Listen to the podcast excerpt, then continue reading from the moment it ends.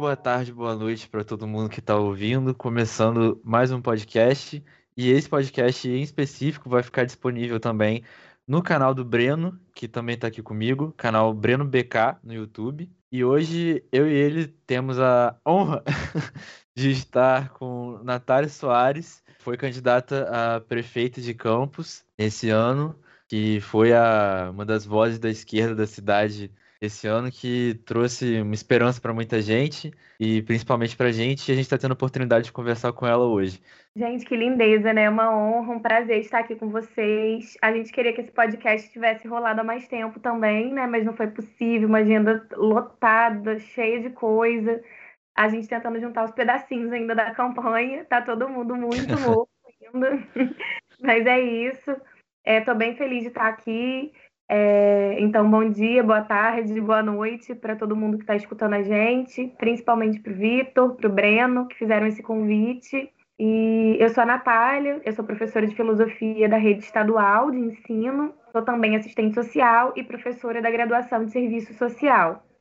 É, leciono também no curso de pedagogia, na parte de metodologia científica, e foi a minha primeira eleição. Nunca me candidatei para nenhum cargo eletivo. Isso foi bem novo para mim. Eu não tinha essa certeza, não tinha nenhuma convicção, mas me fizeram um convite de vir como candidata vereadora. E aí eu aceitei esse convite depois de um ano pensando. Eu fiquei um ano pensando se eu vinha como candidata vereadora. Depois eu decidi me candidatar. As duas pessoas que eram pré-candidatas no partido retiraram as suas pré-candidaturas e aí o partido me pediu para repensar, porque acreditava que era necessário ter uma pessoa da esquerda, uma pessoa progressista, uma pessoa que pudesse falar e fazer o partido também crescer e aparecer em campos. E essa foi a nossa missão, pautar um projeto de cidade, que cidade a gente quer. Eu já estou na luta há um tempo, nessas pautas que a gente defende, que são pautas que a gente chama da esquerda, não precisariam ser, mas são pautas que hoje estão muito mais atreladas à esquerda porque a gente tem um retrocesso muito grande. A gente tem a extrema-direita no poder. Então, até os direitos humanos, que ontem fez 72 anos, virou uma pauta de esquerda. Ou seja, defender a vida, defender a liberdade, defender a fraternidade, isso virou coisa de esquerda. Então, já estou nessa luta há bastante tempo, desde quando eu era estudante de serviço social, é, lá com os meus 18 anos, 19, eu decidi tomar partido. Não partido do pessoal, ainda não era de nenhum partido, mas o partido de me posicionar nas situações que eu considerava injustas. E isso me, me trouxe para cá, né, para esse lugar. Eu eu acho que o pessoal que é do partido já deve me conhecer um pouquinho, porque eu me filiei recentemente, estou participando aqui também. Mas eu, para quem não me conhece, eu sou estudante, secundarista ainda, né? Estou no segundo ano do ensino médio, indo para o terceirão. E, e eu estou estudando muitas coisas atualmente, né? Que me fazem refletir. Na escola que eu estudo, eu não vou fazer propaganda aqui, lógico, mas ela tem esse pensamento mais de dar essa visão sobre vários aspectos da sociologia, da filosofia, das ciências políticas, entre outras ciências humanas. Então, eles dão esse destaque para formar um cidadão. Eu sempre considerei que eu precisava debater, precisava pôr em prática aquilo que eu estava estudando na escola. E eu acho que entrar para a vida partidária foi um caminho importante meu para pôr em prática o que eu estava estudando. E nesse caminho maravilhoso eu conheci a Natália, conheci tantas outras pessoas do partido que recepcionaram muito bem e até hoje, é, até hoje já, já conversei com alguns, eu, eu, eu, eu já estou me inserindo nesse espaço, né? Então eu acho muito importante, quando você estuda essas coisas, você tem que pôr em prática, tem que buscar aprender mais e buscar ensinar para outras pessoas. Então eu estou gostando muito como que eu estou tomando minha vida partidária, né? Digamos assim. Uh, eu acho importante. Uh, essa foi a minha apresentação. Boa, bom dia, boa tarde, boa noite para também. Não, eu só queria dizer que o Breno chegou no pessoal somando, né? Ele chegou assim, fazendo preparo para os meus debates e contribuiu muito, muito. Ele já chegou assim, com a mão na massa e ajudando em todo o processo da campanha, fazendo tudo. Então o pessoal agradece por ter Breno. Obrigado, Rafael. Natália, eu queria falar, já que você começou falando um pouco da sua trajetória na política, e começou tão do nada, né? Assim, uhum. tão de repente. E acabou que você virou candidata a prefeita e hoje provavelmente, não todo mundo, uma grande parte das pessoas da cidade sabe quem você é pelo, pelos debates e pela campanha, que foi muito importante para todo mundo que acredita numa mudança e para todo mundo que esperava de alguma forma que as coisas mudassem na, na cidade, né? Sendo é, tirando as famílias que estão no poder há muito tempo, né? Dando uma nova opção. Então acho que você acabou trazendo isso, você já falou um pouco como você começou, mas essa, essa motivação sua de entrar no, no partido e dar voz ao que você acreditava e ser candidata a prefeita, é algo que você pensava antes ou foi realmente algo que aconteceu assim e quando você viu você já estava lá? É isso aí. É essa segunda opção. Quando eu vi, eu já estava lá. Mas quando eu vi, eu já estava lá em várias situações da minha vida. É, isso começou há muito tempo. Por exemplo, eu entrei para faculdade. E aí eu disse, eu não vou entrar para diretório acadêmico. E aí alguém precisava de alguém para complementar a chapa do diretório. Natália, vamos? E aí, não, gente, não, entrar não. Tá, gente, é só para completar aqui? Então tá, vou. E aí, depois de acabar me destacando também nesses lugares, porque é isso, quem gosta de trabalhar sempre vai ter seu trabalho visto de alguma forma. Não tem como você trabalhar e você não ser notado de alguma forma. Então, é... aí, por exemplo, os alunos precisavam de alguma coisa na faculdade, ou a direção tentava passar alguma coisa num período de férias, em que, todo... em que ninguém estava ali para debater com os estudantes. E aí a gente brigava, né? Eu brigava. Então, a gente teve muitos desafios enquanto diretório, que é o Grêmio, que tem diversas escolas. Então, a política ela faz parte da nossa vida permanentemente. Quando a gente fala é, sobre alguma decisão que pode impactar uma coletividade, ou seja, mais pessoas do que nós mesmos, isso é política. Quando a gente fala, por exemplo, na nossa comunidade, ah, tá faltando ônibus, vou lá reivindicar isso. Isso é política. Porque isso pode impactar, né? O seu trabalho pode impactar a vida das pessoas da sua comunidade. Ou quando na escola, por exemplo, você fala: Ah, professor, achei isso aqui meio injusto, né? A turma foi prejudicada nesse sentido. O que, que é isso? Isso é política. Então, é, eu sempre me posicionava assim dessa forma. E aí as coisas foram acontecendo, porque eu simplesmente dizia assim: eu não vou ficar em cima do muro, nunca. Eu vou me posicionar nas coisas que eu acho que estão incorretas. Então, nas situações de injustiça, eu tenho que falar, não tem jeito. Aí eu ficava ali quietinha e eu sempre tive vergonha. Jamais eu pensaria que eu viria como candidata a prefeita ainda. Olha, o debate aqui em casa foi mais ou menos assim. Minha família, todo mundo chorou, ninguém queria. Não tem ninguém, como você falou, Vitor. Assim, é, na nossa cidade, infelizmente, a gente tem uma, um histórico que são as famílias se revezando no poder. Então, há décadas a gente tem isso. O próprio Rafael Diniz, ele tinha o avô também na política, né? Que é o Zezé Barbosa, que foi retirado pelo garotinho. E aí fica esse troca-troca infinito das famílias se revezando no poder. Só que na minha família não tem ninguém. Ninguém nunca foi vereador. Ninguém nunca foi prefeito. Ninguém nunca teve nenhum tipo de conhecimento na política é uma família pobre, assim, que ninguém se envolve e que tem muito medo. E tem muito medo, principalmente por ser um partido de esquerda. Quem está num partido de esquerda teme pela sua própria vida. Então, ver a situação da Marielle e dizer para minha família que eu ia ser candidata, quem queria? E, e, foi difícil convencer. E aí o papo foi assim: não, gente, pode ficar tranquilo, sabe por quê? Porque para vereador é diferente do que para prefeito. Ninguém sabia ainda que ia mudar, né? Eu estava tentando convencer as pessoas é, Ai, que eu meu Deus. candidata vereadora. Gente, mas para vereador é, é muito menos. A pessoa não tem que fazer debate, não tem que, que ficar frente a frente com o outro falando. É, é, é, muito menos muito menos a exposição, não tem essa exposição toda para prefeito que o bicho pega. Mas é isso, isso aí não sou eu, não, isso é outra pessoa. E aí, depois de decidir para vereador, das pessoas estarem sabendo, é, vem esse, esse período aí para repensar para prefeito foi um desafio gigantesco, porque eu chorei, né? Vou falar para vocês assim, chorei por dias, porque eu não sabia o que fazer. É, eu não tenho a vontade do poder.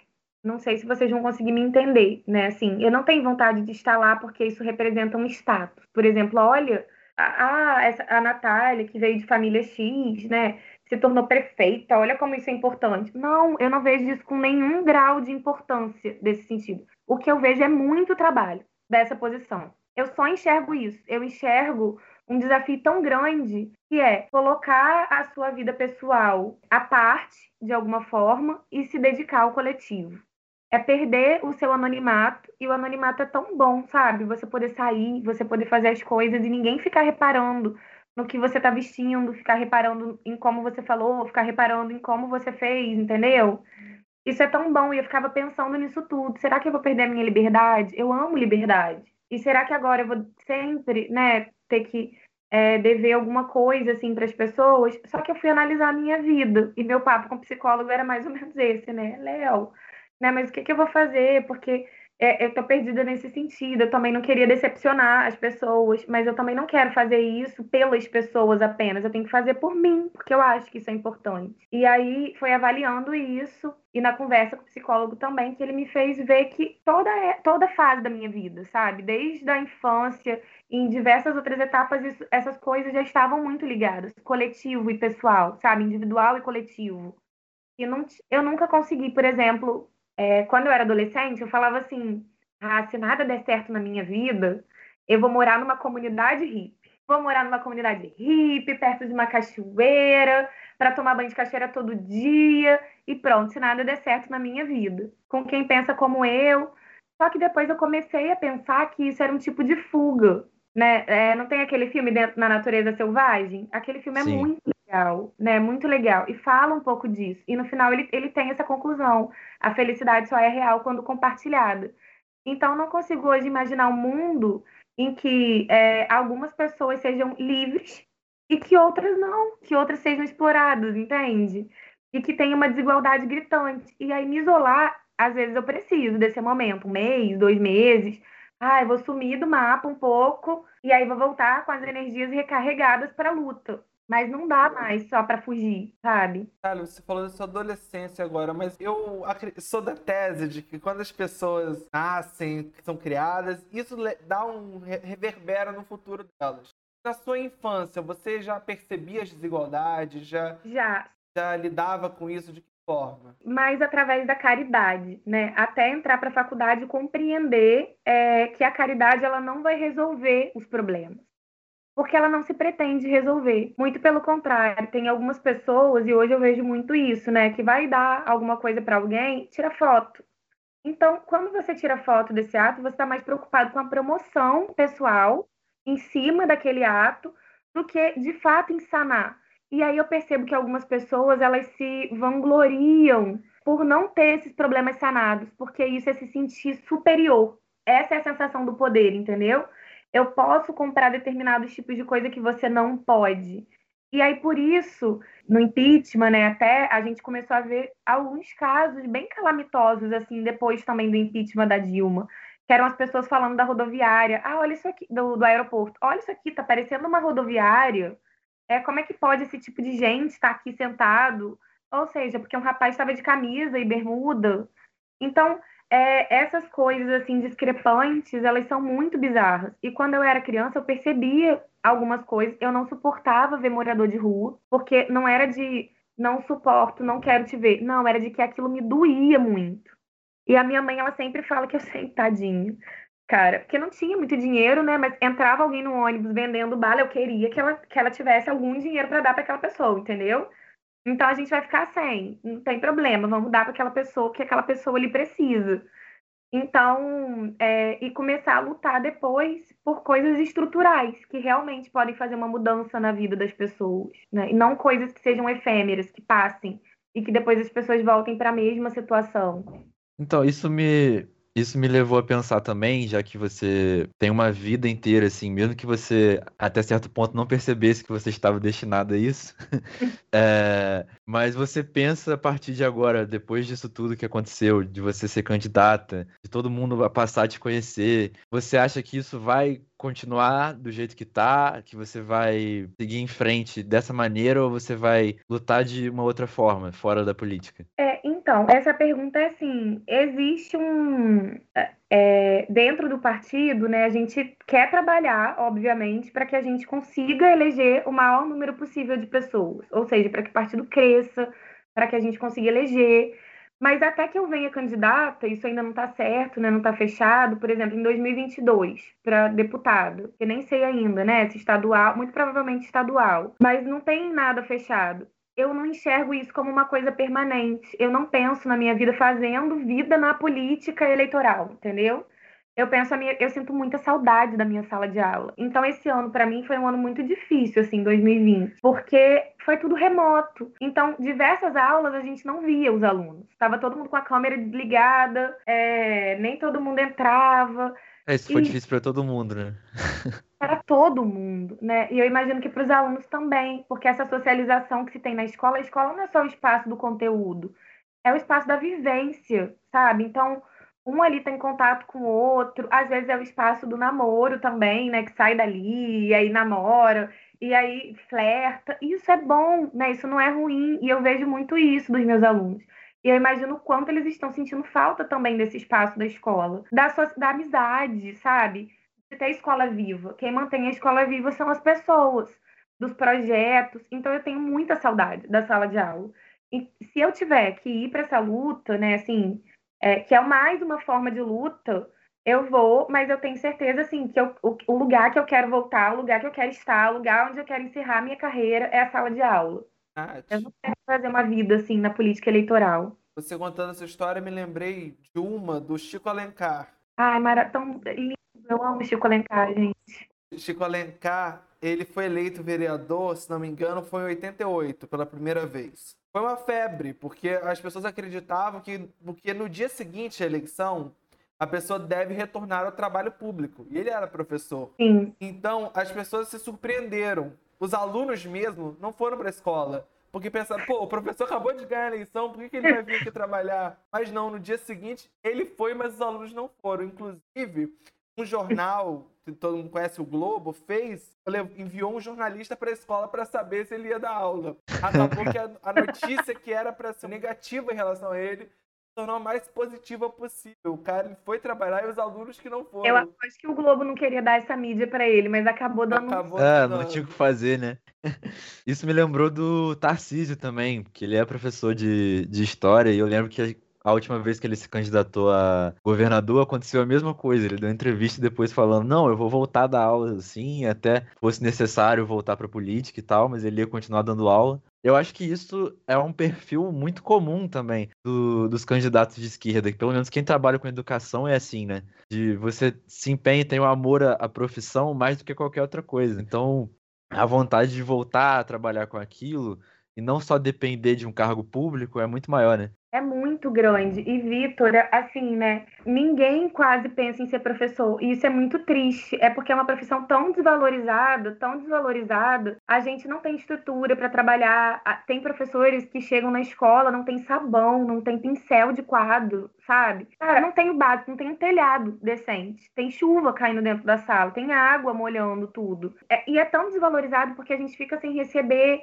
a gente não tem aumento, a gente não tem os direitos todos garantidos. Mas, assim, é, é uma profissão, é muito bonita. E eu posso dizer que é a mais bonita que tem.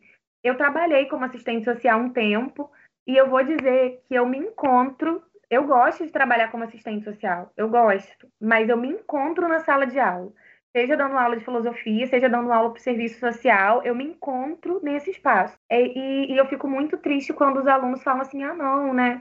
É, não quero, né? Não quero ser professor. Nessa listinha do nada dá certo na minha vida, tinha um pouco disso também. Disso de. Esse checklist que a gente está acostumado a fazer é um checklist que esse mundo capitalista impõe pra gente. Então, o que, que é dar certo, o que, que é dar errado? Né? O que, que é ser alguém na vida? Todo mundo é alguém na vida. Você não precisa de uma profissão para ser alguém na vida. Você é alguém na vida, tem orgulho de quem você é, sabe? E teu emprego ou não, às vezes, é passageiro, porque essas coisas são temporárias muitas vezes. Então, eu conheci uma amiga que ficou no, no trabalho por 15 anos, num trabalho privado na Petrobras. Do nada ela foi demitida. Ela nunca esperava por isso, assim. E é isso, a vida pede coragem da gente. Ela muda permanentemente. Então nada tá garantido para sempre. A gente sempre tem que estar tá de certa forma, preparado para todo tipo de coisa, porque ainda mais quando você trabalha com educação, assim. Eu, por exemplo, quando eu estava no ensino médio, eu pensava, sei lá, eu sempre fui de humanas também, né? Então,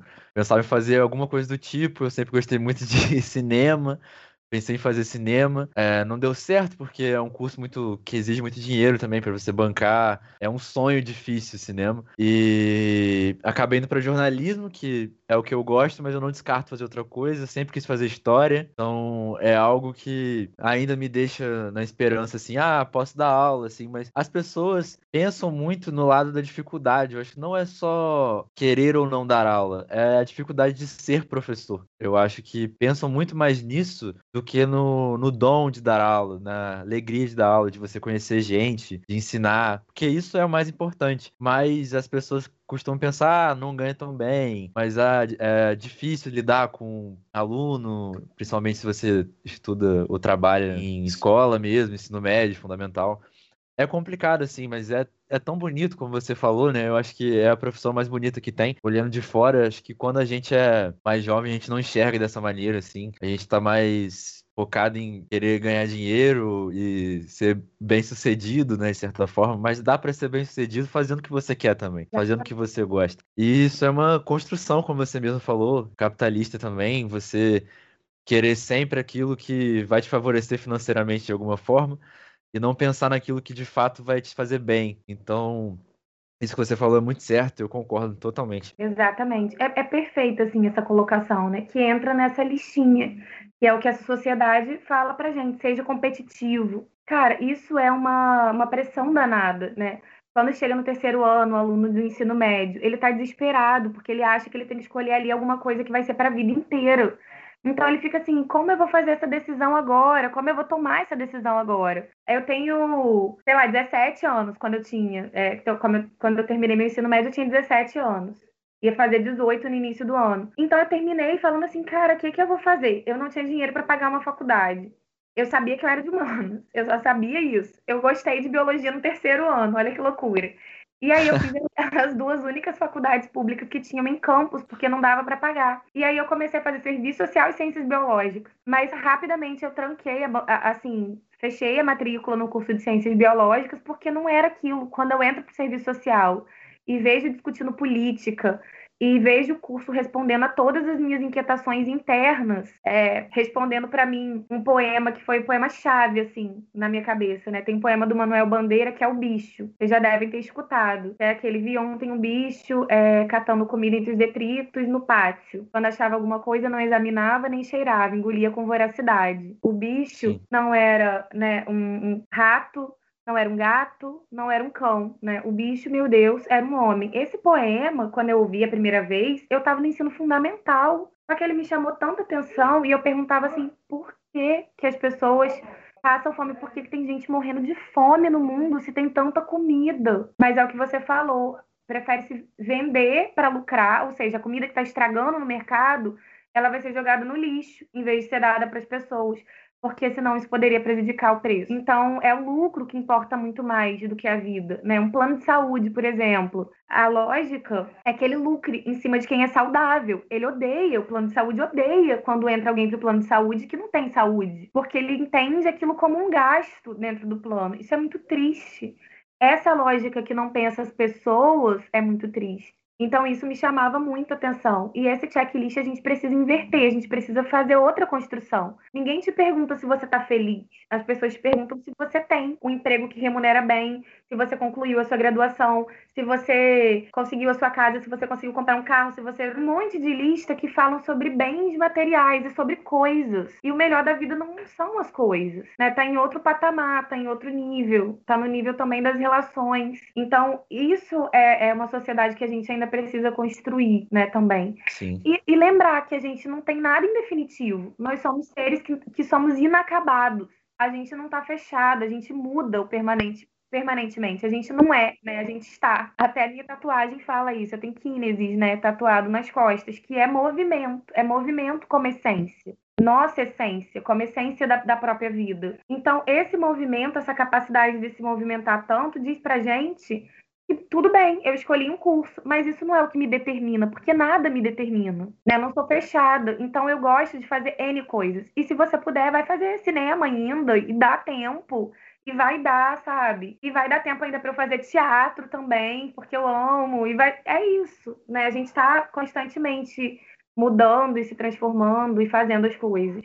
Olha, falou aí agora muito da privatização das coisas. Eu reparei nisso, com uma certa crítica a isso. E a nossa cidade, de certa forma, é um ápice da privatização. A água é muito cara, a, eletricidade mesmo da cidade, a eletricidade, a iluminação pública está sendo entregue a uma empresa privada novamente. Então, uh, a gente tem essa situação. E para além disso, recentemente foi implementado uma propaganda da, da Petrobras posta na internet, na, na televisão, que a empresa falava em privatizá-la, mas a própria propaganda da Petrobras falava sobre privatizar a Petrobras. Qual é a sua opinião sobre isso? Uma, ah, que é uma, uma coisa tão importante para Campos, né, o petróleo, ser privatizado dessa forma. É, é muito surreal, assim, é muito, muito surreal. É muito importante você tocar nesse assunto. Essa campanha ainda tá lá, tá, gente, no YouTube. Então, se puderem, procurar lá, é, Petrobras. E é uma nova propaganda que surgiu, é mais recente. Eles dizem assim na propaganda, descaradamente. Mas para isso aqui continuar a dar certo, nós precisamos vender. Eles falam isso né? Ou seja, o estatal e vende para onde? Vende para as empresas estrangeiras ainda. Que discurso é esse, patriota? Inclusive, eles falam na propaganda em vender para empresas estrangeiras e ir para o internacional. Eles falaram dessa forma. É, uma, uma empresa que foi formada para aplaudir o nacional, né? Exatamente. e ela é uma empresa de base, né, para poder valorizar a soberania nacional, ou seja, para garantir essa soberania de que a gente possa produzir o que a gente precisa em termos de óleo, de combustível, né, do que vem derivado do petróleo aqui. Só que a gente não faz isso. Inclusive, e isso já... Natália, eu lembro muito quando, quando eu vejo as situações da Petrobras, eu lembro muito de uma frase do próprio Fernando Henrique que para que de certa forma abriu as pernas da Petrobras para empresas estrangeiras. Ele falou: "Hoje se acaba a era Vargas". Ele fala, quando ele ele privati, ele, ele tirou o monopólio da Petrobras, ele falou: agora acaba-se a era Vargas. Só que, pô, tem tantas coisas ruins da Era Vargas que podiam acabar e vão acabar justamente com o petróleo da nossa. Exatamente. Né? E aí a gente teve uma campanha grande que foi lá é, já né, nessa década também Petróleo é Nosso, que continuou né, por décadas. E hoje a gente tem a campanha que é Petrobras Fica fica aqui, né? Ou seja, fica aqui para gerar emprego, para gerar os postos de trabalho, porque para cada. Só que o que, que acontece? Eles começam a sucatear. Então, eles vendem né, uma parte né, dos postos, ou ativos mesmo, para outras empresas, e isso vai degradando o nosso próprio patrimônio, até na questão trabalhista. Isso é muito sério. A gente teve o pré-sal também vendido né, em leilões. É, é muito. Cara, eu não sei nem que discurso usar, porque assim, e aí a gente tem uma empresa estatal que comprou, entendeu? E aí ela jamais venderia, porque ainda está sendo vendida a preço de banana lá fora. É, o, a regra é inclusive, a regra do leilão, Natália, eu acho muito interessante no Brasil, a gente dá muita segurança para o investidor em petróleo. Porque em vez de você uh, vender uma área de mar que você não sabe se tem petróleo ou não, você vende uma área que tem petróleo Sim. pelo preço de uma área que não, você não saberia. Então, uh, essa questão do, da Petrobras, quando você se privatizar da Petrobras, é um, é um desastre. Porque a Petrobras gera emprego, geram pessoas que vão fazer um concurso, vão trabalhar na Petrobras. Quando você privatiza uma empresa, você, não, você tira a obrigatoriedade de, de concurso, tira a segurança dos funcionários da Petrobras. Meu, meu, meu pai, inclusive, trabalhou na Petrobras durante muitos anos. Ele, ele é aposentado já, graças a Deus, não, não corre esse risco. Mas, uh, mas isso é muito perigoso para essas pessoas, inclusive é perigoso para a economia nacional. É perigoso exatamente, isso é perigoso para o Brasil, isso é perigoso para a gente manter né, uma posição frente ao mundo de estabilidade também. E essa é a política que tem sido adotada, né? Uma política que privilegia o externo e desprivilegia o interno. É por isso que a gente vai entender por que, que o preço do arroz está tão caro, por que, que o preço da batata está tão caro, porque o, privile... a... o que se privilegia no agronegócio é a exportação. Então você exporta, abastece o mercado externo e o mercado interno. Quem deveria comer primeiro? Gente, são, né, são os cidadãos Exatamente. que deveriam comer primeiro. E no trabalho a mesma coisa. E aí se abre para esses investidores, que é capital externo, ele pode especular só que ele tira tudo daqui e leva lá para fora. É, é bem complicado, é uma lógica bem invertida essa lógica da privatização. É, ontem mesmo foi postada uma capa no jornal que falou assim: ah, SEDAI no Rio. está muito sucateada, está muito defasada, não está conseguindo cumprir o seu papel. Isso demonstra que é necessário privatizar. Não. Isso demonstra que é necessário investir decentemente na SEDAI. É, mostra que é necessário parar de sucatear. É a mesma coisa com a Petrobras. O que está acontecendo é um desmonte por dentro para justificar para as pessoas que estão assistindo que ela não tem capacidade de, de produção. Só que tem, ela continua produzindo muito. O que aconteceu na época do PT, inclusive, foi um desmonte no discurso. É, foi um discurso político, ou seja, ela foi afetada também por esse discurso político para além da produção porque estava ali. Ela continuou, né, é, com a sua capacidade de, de, produtividade e tudo mais. Ela continua até hoje, né? Só que só se torna cada vez mais difícil com essas questões de privatização, que é o que muita gente defende por aí, né? Principalmente quem está no poder e a maioria dos políticos que estão lá hoje na Câmara ou não. A gente, querendo ou não, a esquerda ainda é uma grande minoria dentro da Câmara, do Senado e tudo Sim. envolvido. E isso também me, me leva a pensar do que vai ser em 2022, né? A partir do que vão fazer com todas essas questões de privatização, questão da saúde agora, que a gente está tendo exemplo com a pandemia, que seria um ponto muito importante ser para se lidar agora e 2022 também, porque isso não vai acabar 100% tão cedo, né? Então, tipo, a gente olha muita gente defendendo isso hoje e parece surreal de ver que tem, quem realmente acredita, isso pode surgir um efeito para a gente do Brasil, né? Como você mesmo falou, que eles acabam pensando muito lá fora e esquecem que o que importa realmente é o que tá aqui, porque é nosso e a gente que fez e tem gente que depende disso. Então, é complicado. E o sobre 2022, já que eu falei, o que você espera, é, mas não só como uma pessoa que defende a esquerda e pautas progressistas, mas como cidadã mesmo, o que você acha que vai acontecer e se de alguma forma, por algum milagre, a gente tem salvação. Pois é, eu tenho muito medo disso, assim, de 2022. Eu tenho muito medo de viver o que eu vivi em 2018 que foi uma catástrofe, assim, né? Eu, eu fiquei muito abalada com, com a eleição do Bolsonaro, porque eu desacreditei das pessoas. Eu desacreditei de pessoas que eram próximas, eu desacreditei de amigos, sabe? De pessoas que eu falava, nossa, essa pessoa é muito sensível, essa pessoa tem empatia pelo outro, essa pessoa consegue enxergar o outro ser humano, que é o melhor para esse ser humano. E quando eu vi essas pessoas votando no Bolsonaro, eu falei, cara, não é possível. O que, que aconteceu? Que lavagem cerebral foi essa com as pessoas?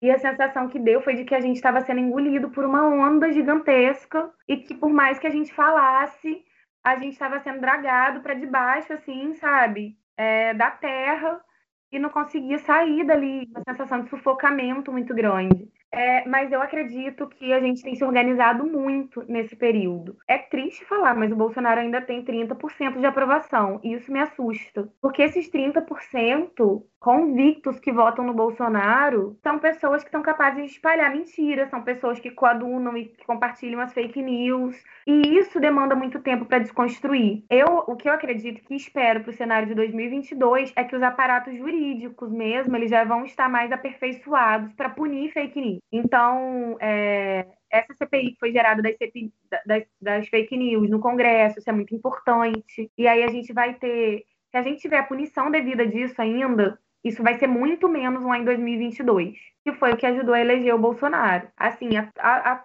a torta e a direita, isso ajudou muito. Então, eu realmente espero que esse aparato jurídico, institucional, de combate às mentiras e às fakes, eles estejam mais aperfeiçoados. E do campo progressista, dos partidos progressistas, eu espero que a gente consiga se unir lá em 2022. Então, é algo que o Boulos vem colocando, né? Ele colocou numa última entrevista agora, ele já colocou em diversas vezes, ele conseguiu fazer isso em São Paulo. É, a eleição de São Paulo demonstra pra gente que é possível, quando a gente olhou aquela mesa com vários partidos progressistas ali representados, apoiando Boulos e não Covas, aquilo deu impacto muito grande. Então, eu acho que em 2022 a gente consegue avançar nesse sentido. Mas, para além de avançar, né?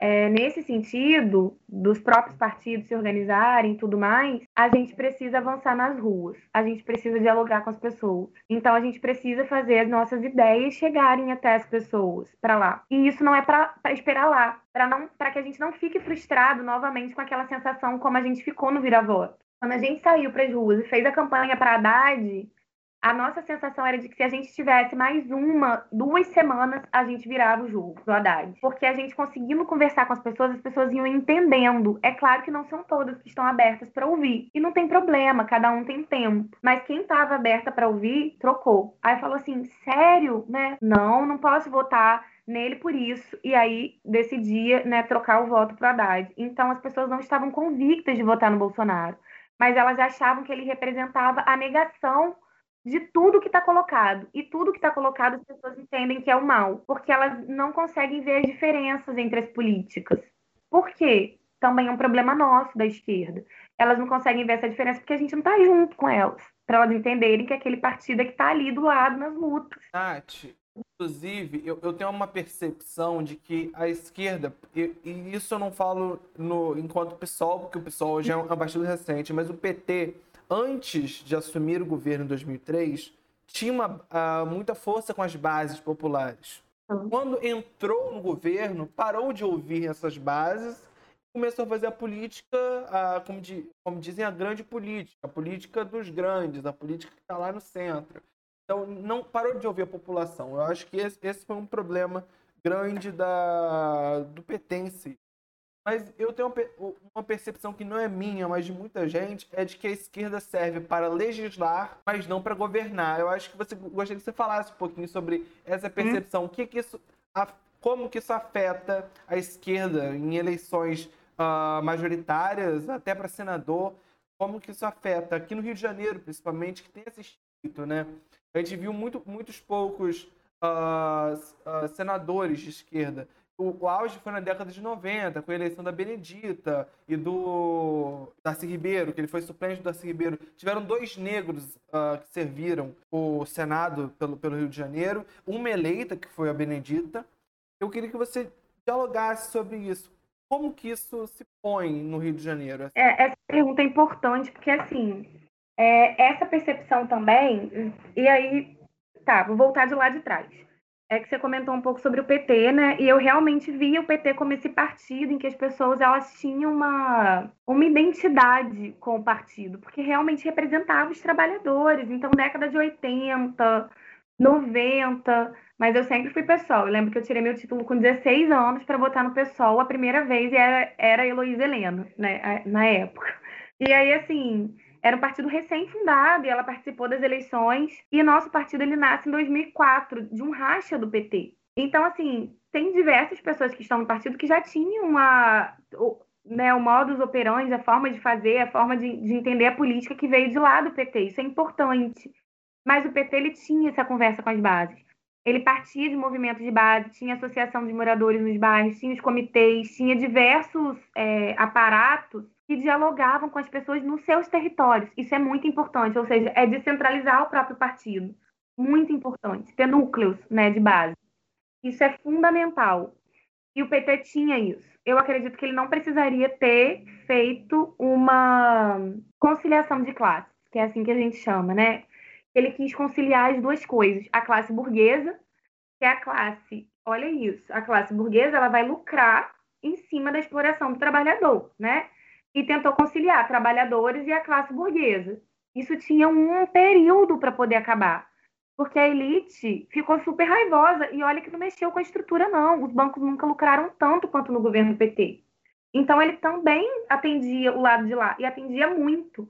Tanto que ele faz uma reforma previdenciária em 2003. E é por isso que várias pessoas saem do PT e fundam o PSOL, que a gente considerou a reforma trabalhista uma traição aos trabalhadores. Então, com traição não se brinca, né, nem se perdoa. A gente sai e funda um outro partido, que é o PSOL, em 2004. E aí, nesse momento, né, a gente vê assim, ah, é interessante para o pessoal também que a gente ocupe o legislativo. E eu vou dizer por quê. Né? É mais interessante que a gente ocupe o legislativo do que que a gente ocupe o executivo. É, porque é um, é, são cargos extremamente importantes que as pessoas não dão valor, mas é quem tem a responsabilidade de fiscalizar o poder executivo e, para além de fiscalizar o poder executivo aprovando as contas e tudo mais, ainda propõe, elabora, mexe, faz emenda, reestrutura as leis. Né? Ou seja, efetivamente é o poder que vai propor as mudanças, que vai propor as coisas que vão ser feitas. Então, isso é muito importante para os partidos de esquerda, ocupar o legislativo. Agora, é importante para a gente também ocupar o executivo? Talvez é importante a gente se candidatar para as eleições do executivo, até porque a gente gera uma, uma, uma maior visibilidade para o partido, a gente faz nome, a gente cresce na cidade, mas é, o cargo principal que a gente ainda é, prefere ocupar é o legislativo. Isso não significa que a gente não tenha capacidade, que é o que vigora no senso comum, a capacidade de fazer uma administração. E aí a gente teve, e, e eu acredito que esse senso comum vigore muito, a gente só teve uma prefeitura no Brasil, que foi. Belém. Belém, Belém. Agora a gente tem Belém, mas foi tal cara, a primeira. Aqui a primeira pertinho. no geral. Assim. Geucimar, Ah, tá. E aí a gente teve essa prefeitura, o Edmilson vai começar a governar lá em Belém, e eu tenho certeza que o país inteiro vai ficar atento a como ele vai fazer a administração para meter o pau. Ou seja, o cara, ele vai. E, e isso é bem complicado, porque precisa também ter esse diálogo, né, entre a Câmara e entre o Executivo. E todo mundo fala assim: ah, como que pretende governar sem ter o apoio da Câmara? Simples. É claro que não é simples governar dessa forma, mas o que é simples é as medidas que se pretende aprovar ou que se pretende fazer tem que ter a legitimidade do povo. E tem que ser matéria que não seja antipovo. O que fazem é, diversos. Por que, que o Centrão está sendo comprado por Bolsonaro?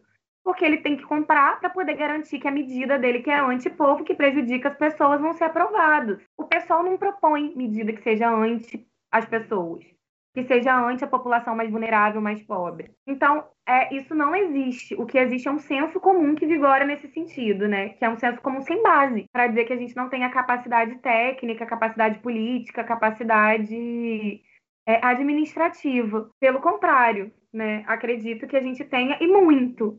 Ah, Natália, eu, eu, eu gostei de você falando questão do legislativo, que o legislativo se torna muito importante, principalmente no município. Você fez esse ponto. E, e, de certa forma, a nominata de vereadores nossa, do PSOL, foi, de certa forma, muito pequena. Por mais que tivesse grande potência das meninas ah, com a chapa Vamos Juntas, que tiveram, teve mais de 1.700 votos e não, foi, não foram eleitas, mesmo assim a, a nominata era pequena. Você acha que o PSOL consegue, em quatro anos, formar lideranças o suficiente para tomar conta de alguma cadeira do legislativo? Acho. Acho porque agora, assim, o partido cresce muito depois dessas eleições. Isso fortalece muito o partido. Se a gente consegue estruturar os núcleos de base e efetivamente fazer diálogo com a população, a gente ainda vai ter gente vindo pelo pessoal das próprias comunidades, o que é mais interessante ainda. Representando as suas comunidades num partido que é progressista que já pauta todas essas lutas em outros âmbitos.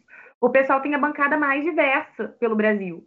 Tem a bancada que elege travesti, que elege transexual, que elege negros.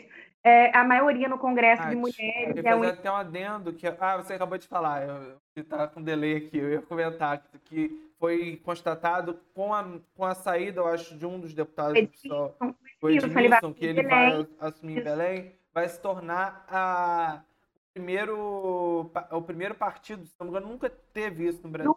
Um Nunca. partido que a maioria das deputadas, no caso, dos deputados, são do sexo feminino. Eu achei isso mulher, Olha interessante. que coisa linda, sabe? Isso é muito histórico. Isso em 2020, 2021, né, que a Vivi vai assumir. E aí, assim, isso é muito importante. Então, eu acho que as pessoas estão começando a ter esse olhar. E as nossas conversas nas ruas, também durante a campanha com as pessoas, nos fizeram acreditar que isso é muito possível. E vai ser possível, eu tenho certeza. E vai chegar 2024 e a gente vai, é, vai fazer uma nominata forte. E sim, a gente tem condição de ter uma cadeira na, na- como vereador. É, eu acho que a sua, a sua candidatura mostrou que é muito possível, sim. Não, não só no legislativo, mas em qualquer outros âmbitos da política, porque você conseguiu ter um apoio que eu acho que, pelo menos, grande parte da esquerda não esperava em Campos. Assim. Você Uhum. teve uma.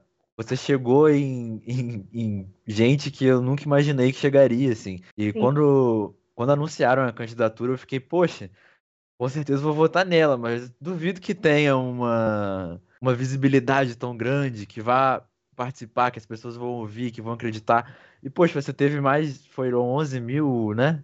Acho que. E, e, eu, eu, é. eu, gostaria até de fazer um comentário que eu tenho um tio meu que votou no, em Bolsonaro em 2018. Só que ele, ele, eu, ele adorou essa, suas propostas, disse que você uh, falou sobre questão de conhecimento. Ele, ele teve essa visão mais correta, eu acho. Eu não, não vou julgar, né? Mas uma visão mais correta que ele nesse ano e ele pensou bem e votou em você. Meu irmão também, que é de direita, ele, ele, ele fez, eu acho que você até conhece ele. O Rômulo, que ele, ele comentou lá. Eu falei, ah, você é treino, não acredito. Ele votou em você e disse por quê? Por conta que uh, disse que você dialoga, dialoga com as pessoas e tem um, um pensamento acadêmico. Ele, ele, considerou essas duas coisas muito importantes. Seu conhecimento e seu diálogo. Então, uh, isso, de certa forma, te dá um carisma muito grande. Essas duas capacidades a de dialogar com o povo e a de ter o, a de ter o conhecimento acadêmico, propriamente. É, e, e ela conseguiu, pelo que eu vi, pelo menos na minha bolha, né, e do que eu vejo na internet, você conseguiu apoio de muita gente jovem, o, da minha idade, da idade do Breno, gente com idade para votar. Eu acredito que tenha sido a maioria, realmente, das pessoas que votaram em você foram jovens, porque eu acho que talvez eu esteja errado, mas eu vejo muito da minha geração que a gente tem um, um pensamento muito diferente da geração anterior de apoiar e acreditar que as coisas podem mudar e que a gente consegue fazer realmente aquilo que a gente acredita. E isso foi muito presente na sua candidatura. E eu vi realmente que as pessoas se empenharam e foram, realmente, viraram voto de muita gente inesperada, como o Breno falou. Eu mesmo, tipo, quando você veio deixar o, o material aqui, o meu porteiro me parou depois e falou: Ah, ela que vai se candidatar a prefeita, né? Aí perguntou pra mim, ela é legal? Aí eu falei, é, ela é legal. Aí eu deixei o, um panfleto com ele, e outro dia que eu passei, eu entrei de carro com meu tio, eu acho que ele foi e falou pra mim, ah, eu gostei muito dela, vou votar nela assim. Aí eu fiquei, tipo, eu fiquei tipo, poxa, se consegue mexer com as pessoas com tão pouco, né? Imagina quando a gente sai pra rua realmente, vai falar com as pessoas, é nas comunidades. virar voto, né, Vitor? É, exatamente. Então, tipo, eu acredito que seja possível sim, e a sua candidatura mostrou isso. Exatamente. E a gente não esperava, assim, uma candidatura muito pobre, né? Assim, que não tinha. Cara, eu tava olhando as outras é, candidaturas, mesmo para vereador. O que o vereador teve, às vezes, foi três vezes o que a gente teve, assim, um vereador. Então, quando eu olhava porque a gente tinha para dividir para todas as candidaturas do PSOL, a gente falava, como que vai ser possível? Primeiro, quando a gente olha, a gente acha que é muita grana, porque a gente não tem ideia de quanto custam as coisas. Aí depois a gente vai vendo que tem serviços que tem que ser feitos por alguém que seja profissional, porque a gente não tem a menor condição de fazer. E a gente acha que a gente tem. A gente fica assim, não, gente, como que a gente vai dar esse dinheiro? Como assim? Não sei quantos mil. a gente fala assim, não, a gente vai fazer. Só que aí depois a gente leva na cara e percebe que a gente não tem condição, que um profissional, ele é profissional justamente porque ele tem esse domínio, que a gente não tem. Então, tudo é muito caro. Assim, todas as coisas e os serviços, é, e imprimir todo o material, e esse dispêndio né, de, de energia para conversar. Só que essa é a parte mais legal. A parte de ir para a rua é a parte melhor que tem é a parte que você vai conversar olho no olho com as pessoas, que você vai ouvir. Eu não pedi voto para ninguém que eu conheço. Porque eu acho que a pessoa que eu conheço, ela tem mais condição do que qualquer pessoa que está me conhecendo agora de avaliar. E aí Sim. eu não sabia, né, assim, quem que ia votar e não. Daqui a pouco eu me surpreendo com um monte de gente compartilhando todas as coisas, com um monte de gente fazendo campanha, com um monte de gente me pedindo panfleto. Eu falei, gente, o que que está acontecendo? E eu só sentia essa sensação assim, meu Deus, medo. Eu falava assim, gente, Aí e aí, perto da casa do meu namorado, muito engraçado, porque eu tava entrando um dia, né? E eu também não pedi voto para eles, eu fiquei meio sem graça ali, né? Sozinha, assim, de falar: Oi, sou candidata. E o, o público era, assim, mais senhor, senhora. E aí eles falaram assim: Oi, você que se candidatou, não foi? Olha, a gente votou em você, todo mundo aqui votou em você. E sabe o que? Você tem que ir ali na padaria, ali naquela rua ali, porque todo mundo lá também votou em você. A gente não sabia, mas a gente ouviu falar. E aí eu falei, ah, ela mora ali, olha. Tipo assim. então, Isso é muito bacana, cara. E a juventude realmente engajada, fazendo campanha. Que coisa linda isso, porque a juventude realmente tem essa centelha que você falou, que é essa centelha assim da mudança, né? A vida é nova, a vida é nova, tá vestida assim dos nossos desejos, dos sonhos, sabe? E, e eu acho que a juventude tem muito isso, a ação, a proatividade, querer. Então, muita gente me mandava mensagem em box falando assim: Oi, eu vou votar pela primeira vez. Só que teve uma menina, tadinha, eu, ela falou assim: Oi, eu queria conhecer um pouco melhor das suas propostas e tal. Aí eu peguei um catatal de coisa. Aí, aí depois ela falou assim embaixo: Oi, então eu tenho 16 anos, eu tô tirando, eu tirei o título agora. E aí eu tô gostando muito, vou votar em você. Aí eu, ai, que bom, desculpa pelo tanto de coisa que eu mandei, né? Porque uma... Eu mandei tipo uma thread, né? Segue é, o fio. Pega. E aí ela, meu Deus, tadinha, só ferrei, né, menina? eu não sabia que ela tinha 16 anos, que ela ia votar pela primeira vez. Era só aquela fotinha pequenininha, né? Então, é... e isso foi muito bom, assim, foi muito bom, muito bom, muito encorajador, sabe? Ver meus alunos no bicicletaço que a gente fez, muito bonito, assim. E é isso, assim, em vez de carreata, a gente fez o bicicletaço, sabe? Em vez de simplesmente entregar o panfleto, a gente conversava com as pessoas. Não tem um santinho nosso. Ah, esse negócio de carreata é uma coisa que eu não suporto. Vou falar. É, para mim isso é coisa de cidade grande, porque cidade pequena não cabe um carreata. Porque passou, passou uma carreata aqui, eu, eu acho que foi até do Caio Viana, eu fiquei, eu fiquei muito estressado. Porque era, era muito alto. Eu, eu, eu, fico, gente, como é que isso vira voto de alguém? Isso não vira voto. É. Isso afasta voto. Isso afasta voto. Não, porque a pessoa chega na, na rua da sua casa com o som no volume máximo, gritando. Me lembrou de outro dia aqui que teve uma mulher fazendo aniversário e mandaram um elétrico pra, pra, pra parabenizar ela. Aí me lembrou, super me lembrou isso. Não, não é uma coisa que me chamaria para votar. Uh, eu, uma pessoa veja uma carreata, a pessoa gritando em frente à casa dela e vote na pessoa. Eu, gente, eu, eu acho que o bicicletaço foi algo muito. Fala. Foi genial, porque é uma coisa que uniu várias propostas da campanha isso foi até uma coisa discutida em grupo, que a gente falou, pô, gente, seria interessante. Porque se a gente fizer uma carreata, vai contra os nossos, as, nossas, as nossas propostas ecológicas, vai contra tantas coisas. Então, a gente combinou um carro na frente, com som, né? Com o som da campanha, e todo mundo de bicicleta atrás. E foi, foi lindo. Eu não pude ir, porque eu tô em isolamento. É, mas, eu, mas eu vi e adorei. Eu, eu, foi, foi uma ideia genial. Eu, eu votaria numa, no bicicletaço, não ah. votaria numa carreata. Ô, Breno, é, exatamente. no bicicletaço. eu votei no bicicletaço, realmente. E foi lindo, assim. E as pessoas, quando viam bicicletaço, falavam assim, mãe, 50, e quem que é? Depois de todo bicicletaço, a gente aumentava o número de seguidores. E aí as pessoas iam conhecendo e falavam assim, aí sim, hein? Nada de carro, aí sim, porque é isso, é pé no chão, sabe? As pessoas querem gente real. O, o grande desafio de quem não tem grana é fazer a cidade inteira efetivamente conhecer. Sem tempo de televisão, né? Sem grana para ter gente chegando em todos os lugares.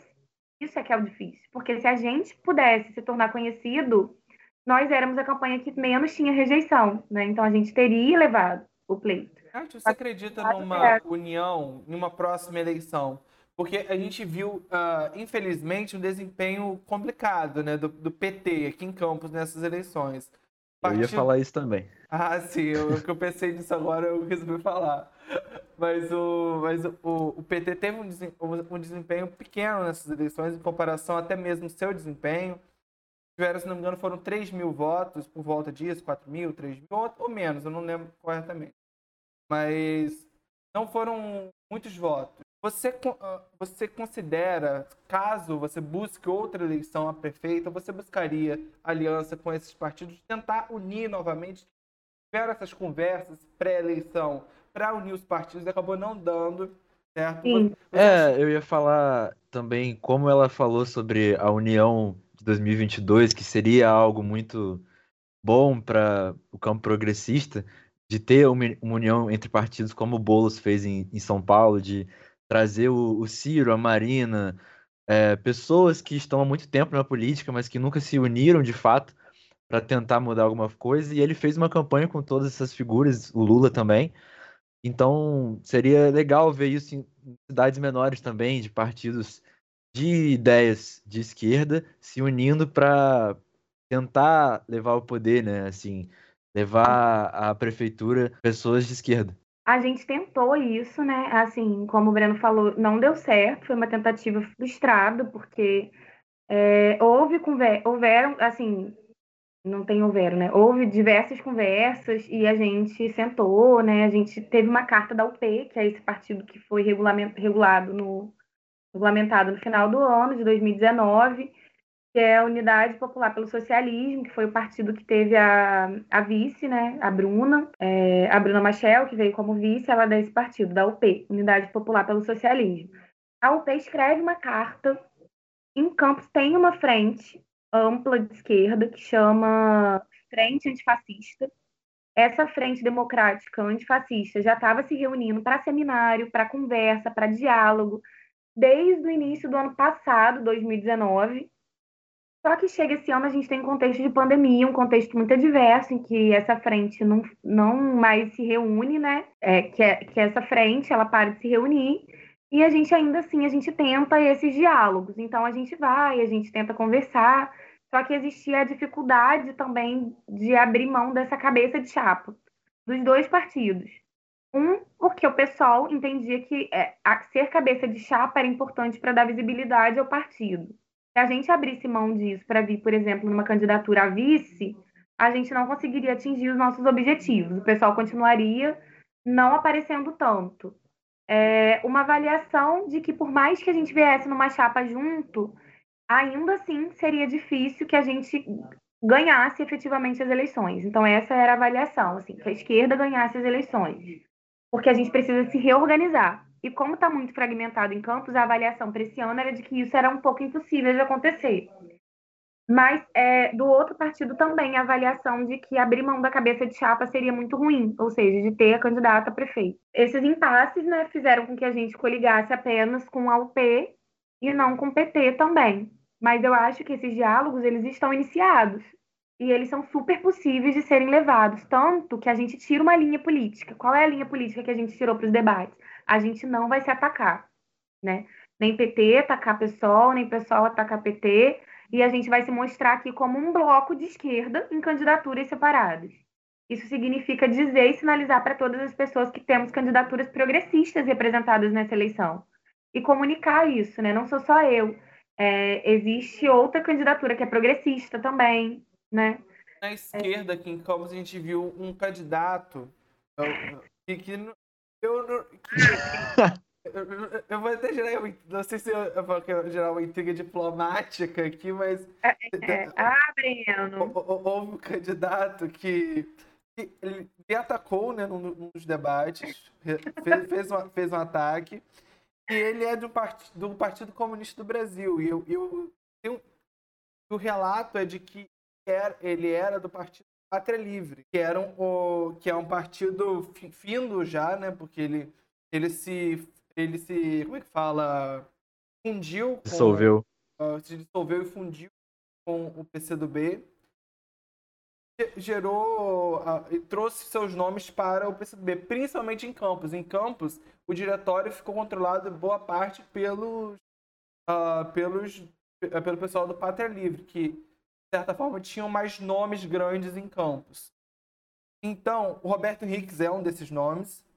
E ele, de certa forma, se pai de algumas propostas. Ele fez, fez, fez aquele, aquele grito de pai do povo, dizendo que é, o primeiro que colocou essa proposta num programa de governo fui eu. E você teve uma questão muito interessante que foi aquela do programa de governo seu, não é seu, é um programa de governo do povo de Campos. E você Uh, eu achei isso muito interessante. Então, eu queria que você falasse por que, que essas candidaturas uh, de esquerda, mesmo que não estando numa linha única, mesmo assim se atacaram. No caso, não vice-versa, mas ele te atacou e, e ele afirmou que você não tinha tal coisa no seu programa de governo, sendo que você tinha adicionado há poucos dias antes, que o programa é um programa movimento, então queria que você falasse um pouquinho. Então, gente, foi muito engraçado. E toda vez, eu não vou falar o nome, não, né? Mas toda vez que eu vi ele falando, eu ficava pensando assim, gente, é porque vocês não sabem o que, que tá por trás dessa pessoa, entendeu? Tipo assim, o deboche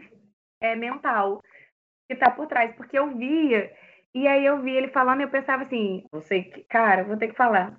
Quem escuta mais o podcast são jovens? Sim. são jovens. Então, Roberto Henrique fez. E aí ele falava isso sempre dele assim na terceira pessoa. E, tipo, cara, isso me, me causa muito incômodo, entendeu? E, e é isso, ele vem de uma outra tradição é, partidária também. Que não tem muita afinidade com o que é o PCdoB. Então, a gente tem o PCdoB em Campos, que não é o PCdoB, nem em âmbito nacional, que não é o PCdoB da Manuela Dávila, lá de Porto Alegre. E a gente tem que reconhecer isso também. Como é que a gente compõe com quem está à frente desse partido e que, inclusive, assim, a Odete, que é uma pessoa que, que era a cara do PCdoB de Campos, ela sai. Ou seja, alguma coisa rolou ali dentro, né, que eu não posso falar, porque eu também não tenho conhecimento, nem cabe a mim, porque é uma coisa interna que aconteceu em outro partido.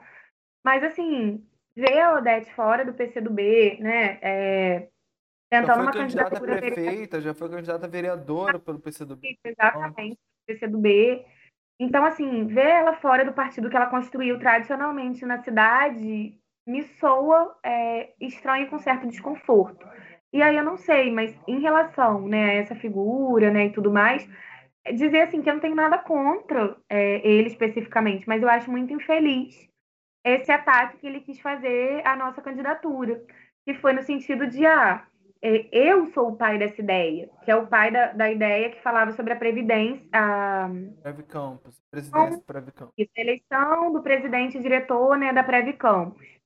E aí, assim, ele falou que isso não estava, claro, no projeto que a gente escreveu lá no, no TSE, não está. Por que, que não está?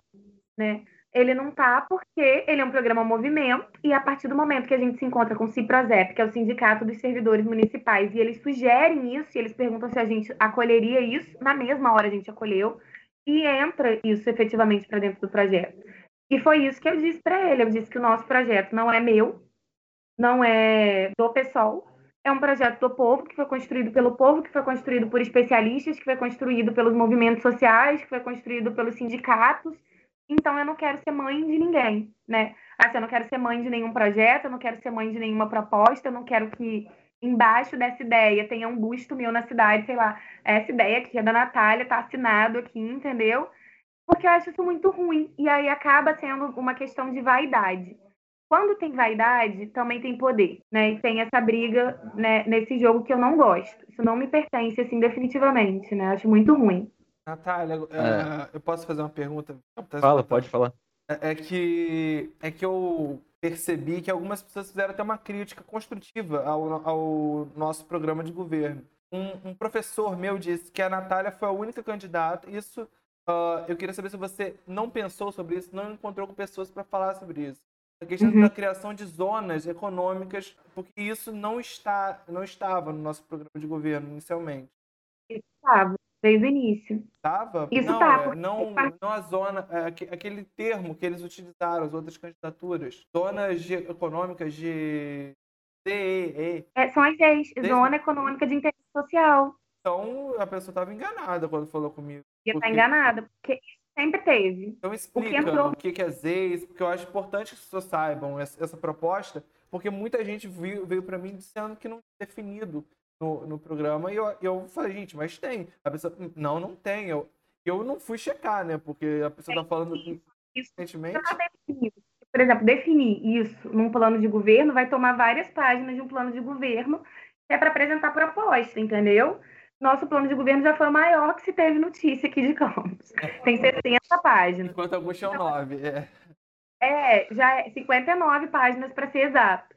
Então, assim, é bem complicado se a gente ficar ainda é, falando de cada proposta especificamente em algumas páginas. Não tem como fazer isso. Mas o que, que são as EIs, essas zonas econômicas de interesse social?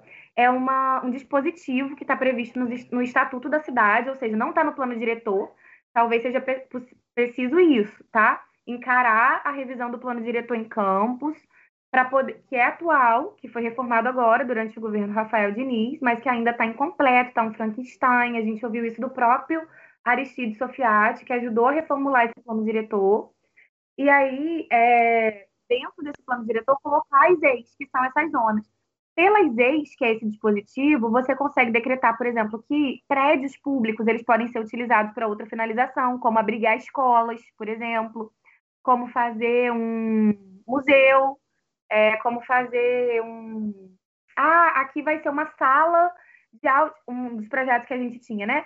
Uma sala de audiovisual para que o artista local possa produzir o seu primeiro EP nessa sala, um laboratório de música. A gente pode fazer, podia fazer isso, entendeu? Pelas ex. A gente podia, e, e o nosso objetivo era requalificar, a gente não fala nem revitalizar o centro, porque o centro é vivo de alguma forma. Ele pode não estar vivo do jeito que a gente espera, mas é preciso requalificar, dotar de uma qualidade maior. Por vez também se pode fazer, sabe o quê? Regularização de alguns é, lugares, de algumas comunidades urbanas, como, por exemplo, Margem da Linha. Então, era regularizar as terras da Margem da Linha, que aquela população já está ali há mais de 70 anos, por meio de ZEIS. É possível, entendeu? Então, era esse tipo de, é, de zona que a gente queria estabelecer em campo, se a gente puder, porque o município ele tem essa prerrogativa de decretar isso, de fazer isso. Só que ele não ah, faz. Eu lembrei. Não, não era ZEIS especificamente uh, no geral, era uma ZEI voltada para a região da Baixada em relação ao Porto do Açu.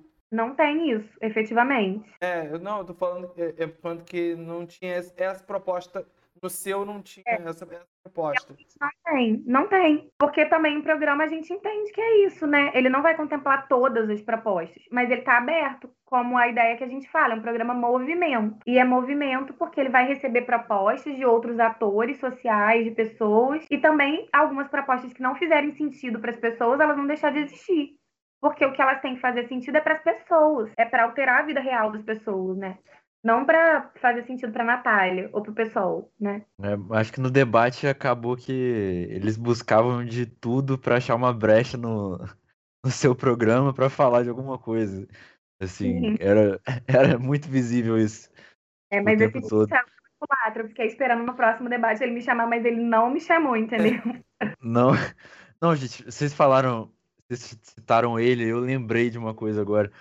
Olha, gente, nada contra também, sabe? Mas é porque eu preciso falar disso, porque é, talvez nem todo mundo viu ou não ficou sabendo, mas várias pessoas chegaram para mim falando que ele estava na, no calçadão do centro com a caixa de som falando sozinho, assim.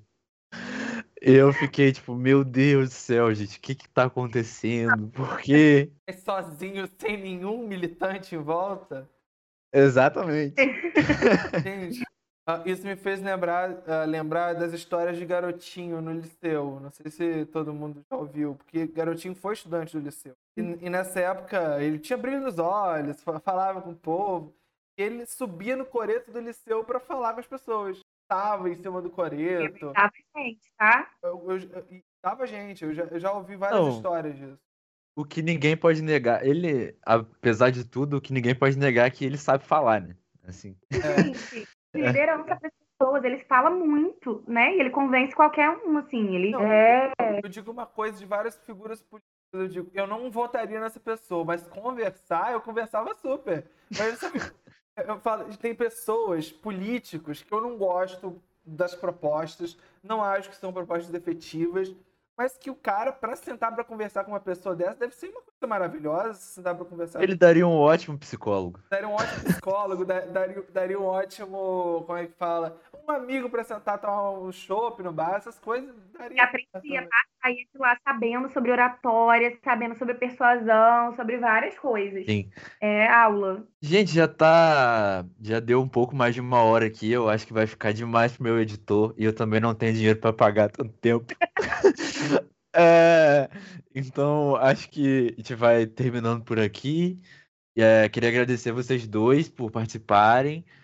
É, principalmente o Breno que topou, tá aqui comigo também, e a Natália por disponibilizar o tempo, né? Depois de, de um tempo na campanha política, tempo corrido, você conseguiu vir aqui falar com a gente. E foi muito legal. Espero que todo mundo que tenha ouvido tenha gostado e que passe para frente, porque essa conversa acho que foi muito necessária em, em vários aspectos, para quem não te conhecia tanto e para quem queria saber mais de onde você veio, de por que você está tá aqui agora. Então é muito importante e vai estar disponível também, não só no meu podcast Rádio Sem Censura no Spotify e em todas as plataformas, mas no canal do Breno também, Breno BK no YouTube. E é isso. Se vocês quiserem falar mais alguma coisa. Só agradecer, né? Quero agradecer muito. Nossa, eu me senti muita vontade. Foi maravilhoso conversar com vocês. Maravilhoso. Rir, sabe? Assim, super descontraído. Assim que é bom, né? Quando o papo flui. É muito bom, muito bom mesmo. Agradecer a todo mundo também que escutou, que me conhece mais um pouco agora. É, eu sou uma pessoa palhaça às vezes, gente, assim, super disponível também. Então, fiquem à vontade, né, para me conhecer melhor, para chegar e vamos construir, né? Vamos continuar na luta. Muito obrigada. A gente agradecer aqui a participação, adorei fazer meus comentários aqui. Gerar uma certa intriga entre os partidos de esquerda de campos. Mas vamos que vamos. Uh, muito obrigado a todos que, que ouviram até esse presente momento. Saibam que todos estão contemplados. Eu acho importante dizer uh, aqui. Eu, eu, acredito, eu percebi isso na conversa, que todo mundo que tinha alguma dúvida né, sobre a Natália, sobre os pensamentos dela, deve ter se sentido com, com, complementados, contemplados, tudo que possível dentro da, nesse pensamento, de saber o que, que a Natália pensa, o que passa na cabeça dessa pessoa. Né? Uh, eles precisavam ter esse contato direto, acho isso importante. Então, gente, muito obrigado, tá? É isso, gente.